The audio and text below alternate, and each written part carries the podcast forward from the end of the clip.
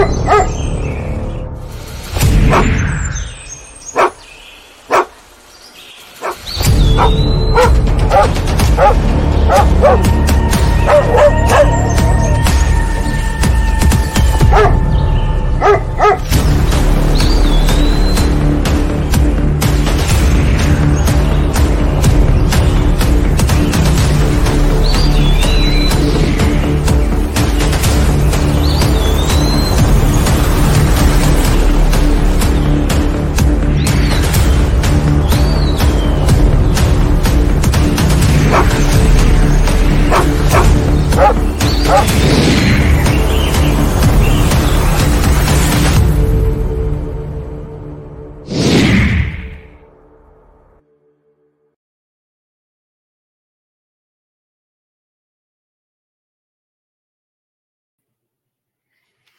Hola, ¿qué tal, chicas y chicos?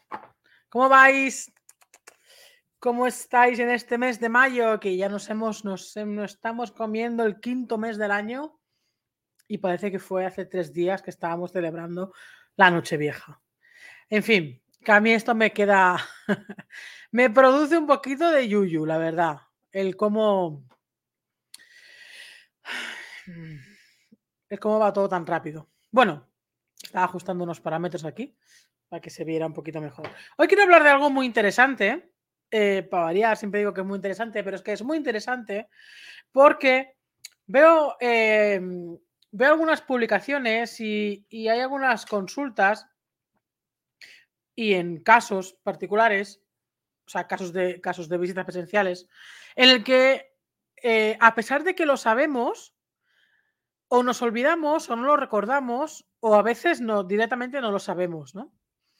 Y es el hecho de eh, mm, del tema de cuando tenemos un perro que tiene problemas de reactividad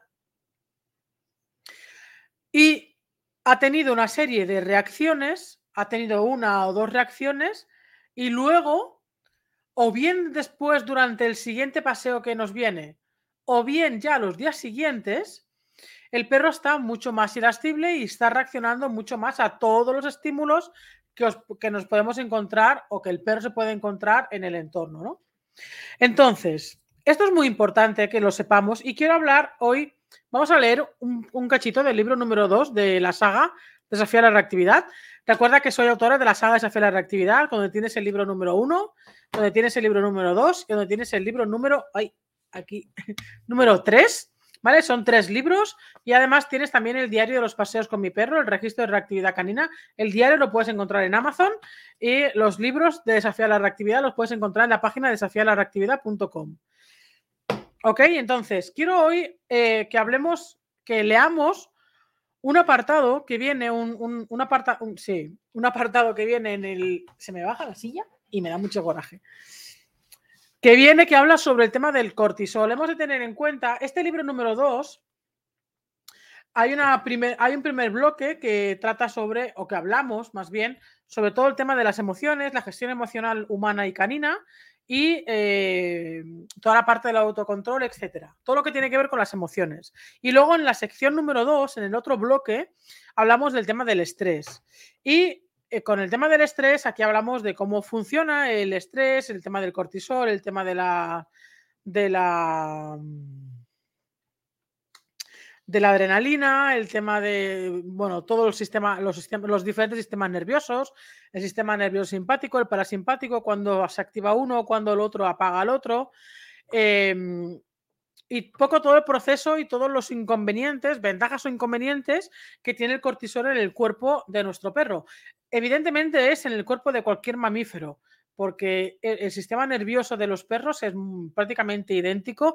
No es idéntico del todo, pero eh, eh, lo es prácticamente al nuestro. Por lo tanto, todo lo que hay en este libro se tiene que aplicar no, no solamente a los perros, sino también, y te diría, y sobre todo, a nosotros, a los humanos, a ti.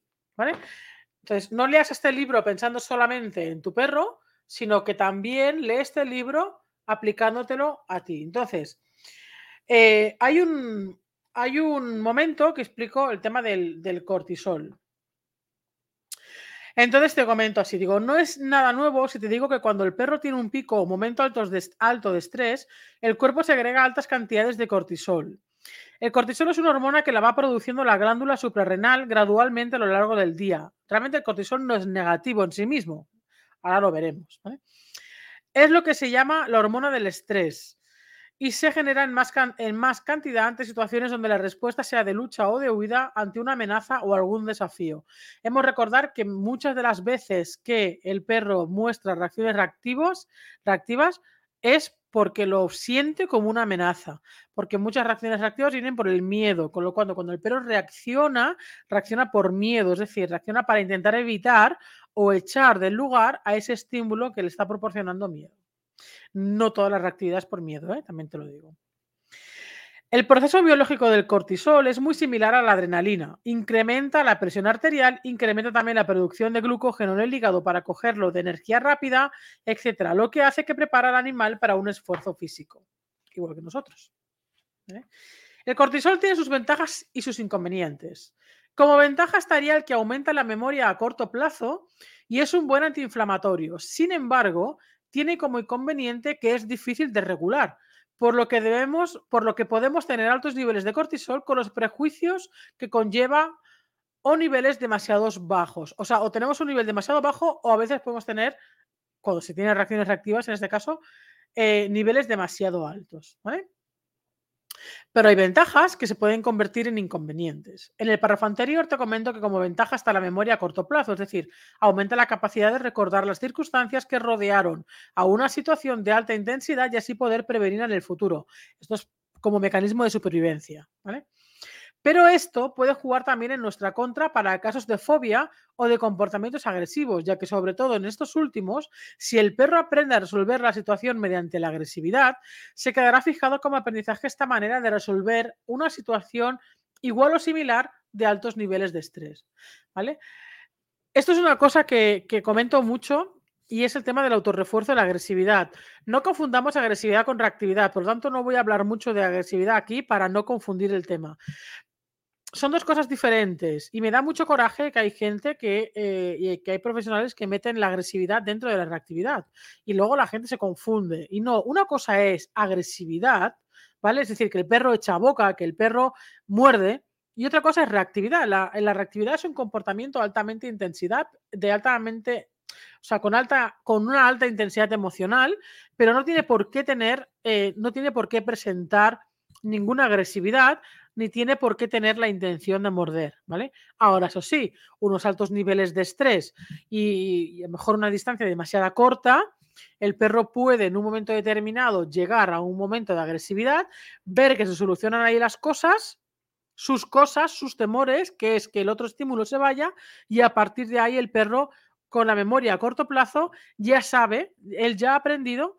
que con la agresividad, ya no tanto con la reactividad, sino con la agresividad, es una manera eh, óptima de resolver sus problemas. Así que ojito con esto. Además, altos niveles de estrés influyen en el aprendizaje, dañan las células del hipocampo, por lo que antes de poder iniciar el proceso de rehabilitación conductual, hemos de reducir el estrés del perro para que éste también pueda recuperar sus niveles de aprendizaje. Esto es otra cosa hiper mega importante que repito muchísimas veces, y es que cuando tu perro ha tenido unos altos niveles, unos altos, unos picos de estrés bastante altos o consecutivos, ¿vale? Que se va, se va acumulando un montón de cortisol en el cuerpo del perro. Al día siguiente, tómatelo con calma. Al día siguiente, coge otra ruta. Al día siguiente, vete a, otra, vete a otro lugar donde puedas, eh, donde el perro pueda pasear de una manera mucho más calmada, sin tanto estímulo, Em, si puede ser por la montaña, libremente, etcétera.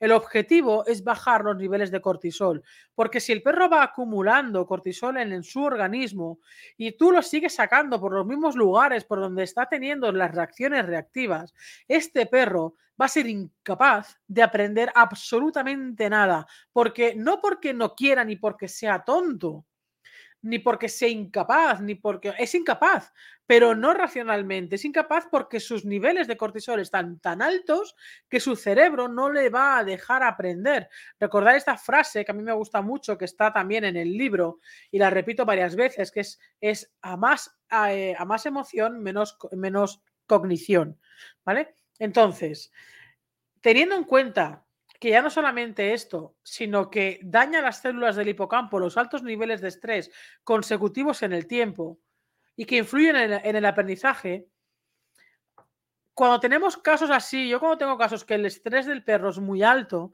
no comenzamos ningún tipo de pauta de reactividad en sí misma hasta que no hayamos hecho una reducción de estrés bastante alto. Porque no podemos, con no podemos trabajar con un perro con altos niveles de estrés. Es imposible. Imposible. El perro va a ser incapaz de trabajar nada, de gestionar nada, de integrar nada, ni de tomar ninguna decisión más allá de la reacción.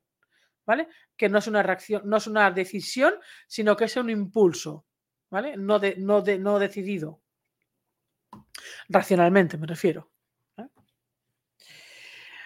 Seguimos. El cortisol también inhibe el sistema inmune, más predisposición a enfermedades.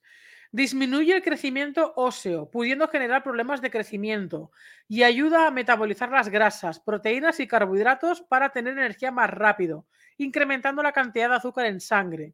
La adrenalina da la señal para que se libere la glucosa a la sangre y el cortisol contribuye a su síntesis, usando las grasas y proteínas como energía. Perdón. Esto es apropiado para un momento puntual de supervivencia. Esto, por eso eh, decimos que el estrés en sí mismo no es malo. El estrés agudo no es malo. Lo malo es el estrés patológico o el estrés crónico, que ya es fatal. Em, mm, digo, fíjate que te he comentado más arriba que el exceso de cortisol o su mantenimiento en el tiempo, ¿vale? Es decir, acumulativo, inhibe y debilita el sistema inmune lo que hace que tu perro esté más susceptible a coger enfermedades, alergias, etc. Esta es otra de las cosas que se nos olvida. Va a estar eh, más susceptible a, evidentemente, su sistema inmune baja, va a estar más abierto a cualquier tipo de enfermedad, a reacciones alérgicas, a cosas que eh, antes, pues si tiene un sistema inmune fuerte, no le va a afectar. Cuando un perro, insisto, no solamente en perro, eh, también nosotros, pero ahora hablamos de perros, le va a afectar a su sistema inmune a nivel de cualquier tipo de enfermedad, ¿vale? El exceso de cortisol, estamos leyendo el 2, ¿vale? Pues estás por aquí en medio. El exceso de cortisol de manera prolongada provoca desajustes debido al desgaste de energía y algunos de ellos son problemas de memoria, concentración y aprendizaje, dolor físico, fatiga, cansancio y agotamiento, aumenta la, irritabilidad, la ira y la agresividad. Por eso cada vez que tu perro va acumulando estrés, cada vez está más irritable, cada vez va a reaccionar de manera más fuerte, más intensa y más lejos. ¿Vale? Debilita el sistema inmune, cambios de estados de ánimo, de repente está bien, de repente reacciona, en plan, este perro se ha vuelto loco. No, es que tiene unos altos niveles de estrés. Problemas de apetito, problemas estomacales, diarrea, estreñimiento, y como ya sabemos, cuando esto se alarga en el tiempo, viene el estrés crónico, ¿vale? Que puede llegar a la depresión. Entonces, bueno, sigue aquí un montón, ¿vale? Este libro es bastante extenso, es un libro muy completo, es uno de los libros donde vas a encontrar mayor información sobre la gestión emocional, sobre el autocontrol sobre el estrés y sobre el tema de la reactividad en el, en el pack completo. Lo que vengo a decir con esto es que el cortisol, que vendría a ser algo saludable para la supervivencia, ¿vale? Porque eso está ahí para que, el, para que la especie pueda sobrevivir, se convierte en, nuestro enemigo y en el enemigo de nuestro perro cuando se acumula, ¿vale? Con, de manera constante. Cuando todos los días eh, no tienes en cuenta estas reacciones reactivas. Entonces, de verdad, mm, días malos vas a tener, vas a tener seguro, ¿vale? Porque la vida no es happy flower. Vamos a tener días de caca, días de mierda, total, donde el perro a lo mejor va a estar un día pues con un bajo estado de ánimo, va a estar molestoso, va a estar irritable, etcétera, y ese día va a tener más reacciones de lo habitual. Puede ser, ¿vale? O que los estímulos que te encuentres faciliten la reactividad de tu perro por cercanía, etcétera. Porque en el libro número uno te explico el tema de las distancias, de las cuatro distancias que has de tener muy presente a la hora de trabajar la reactividad de tu perro. Entonces, si por, e, por, lo que sea ese día te has encontrado estímulos por sorpresa, por detrás, con mucho ruido, etcétera, que han activado la reactividad de tu perro de una manera constante, al día siguiente, por favor, relax. Porque si al día siguiente le das el mismo paseo, con las mismas reacciones, y al otro día también, y al otro día también, y al otro día también, lo que vas a, provocar en tu perro son todos estos daños que acabamos de hablar. Además, tú también te vas a frustrar, tú te vas a agobiar, tú vas a maldecir incluso a tu perro. Eh, no vas a tener ganas de pasear con tu perro mm, porque va a ser una tortura los paseos, ¿no? Y eso, eso al final agobia mucho. Porque lo bonito es disfrutar de los paseos con nuestro perro. Eso sería lo bonito. Y lo ideal. Insisto, y no tiene por qué ser perfecto, porque la perfección no existe. Pero sí que, que el paseo sea agradable, sobre todo que el perro llegue a casa liberado, que llega a casa cansado, que llega a casa eh, satisfecho del paseo y que llega a casa y lo primero que se haga es tumbarse y descansar. Porque si llega a casa y llega como un manojo de nervios, es que el paseo precisamente bien no le ha venido. Entonces, estas cositas hay que tenerlas muy, muy, muy en cuenta. Por lo tanto, el cortisol, amigo o enemigo, depende. Si es algo momentáneo, será un amigo porque es un momento, eh, o sea, es una ayuda para sobrevivir, ¿vale? Frente a una amenaza. Ahora bien, si es prolongado o constante, es un enemigo completamente un enemigo de tu perro y de ti, porque tú también vas a subir tus niveles de cortisol porque te vas a, enfadar, frustrar y, estresar tanto que tú también vas a estar más irascible, tú vas a estar menos, o vas a tener mucha menos paciencia, vas a acabar pegando tirones a tu perro, vas a, vas a resoplar 20.000 veces. Y esto es, esto es así, eso estoy harta de verlo, harta de verlo. Son cientos y cientos y cientos de casos de reactividad con los que he trabajado ya todos estos años, centenares, y siempre es el mismo patrón. Siempre es el mismo patrón, ¿vale?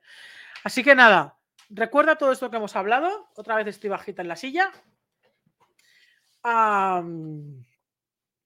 tienes la información de la saga aquí, eh, te lo dejaré en la descripción. Y recuerda que el día 14 eh, de mayo tenemos un taller presencial para trabajar toda esta parte de la reactividad, ¿vale? Es en la provincia de Barcelona, te dejaré el enlace también aquí abajo. Si eres de Barcelona, Tarragona, Lleida o Girona, eh, principalmente de Cataluña, porque lo vas a tener más cerca, tienes que venir y tienes, y tienes a tu perro con problemas de reactividad, tienes que venir a este taller porque vamos precisamente a trabajar de manera práctica todo lo que es la gestión de la correa, todo lo que es la lectura del lenguaje de los perros, cuando tenemos que, eh, tenemos que coger distancia, cuando debemos de ir recortando esa distancia porque nos olvidamos de acortar distancias, ¿vale? Nos acordamos de, coger distancia también. Eh, el manejo de la correa está bastante, bastante, bastante endeble todavía. El cómo manejar la correa cuando tenemos un perro que provoca la reactividad del nuestro o tenemos un perro que tiene reactividad también y dispara la, del nuestro. En cómo debemos interpretar el lenguaje del otro perro que nos va a dar mucha información con respecto a lo que está pasando y lo que con respecto a lo que está sintiendo tu perro, todo esto, todas estas variables las vamos a ver en el taller de manera práctica, en un lugar que va a ser específico para nosotros, un lugar muy amplio, donde vamos a poder manejar muy bien las distancias. ¿Vale? Es un lugar natural, en medio de un. tiene bosque, ¿vale? Con lo cual eh, es un lugar muy chulo y toda una parcela enorme va a ser para, nos, para solo nosotros. También podemos comer allí, también tienen un bar, ¿vale? Para poder comer, porque ese día va a ser por la mañana y por la tarde y es el único que voy a hacer porque ya mismo, porque están subiendo mucho las temperaturas y ya presenciales ya no voy a hacer más, ¿vale?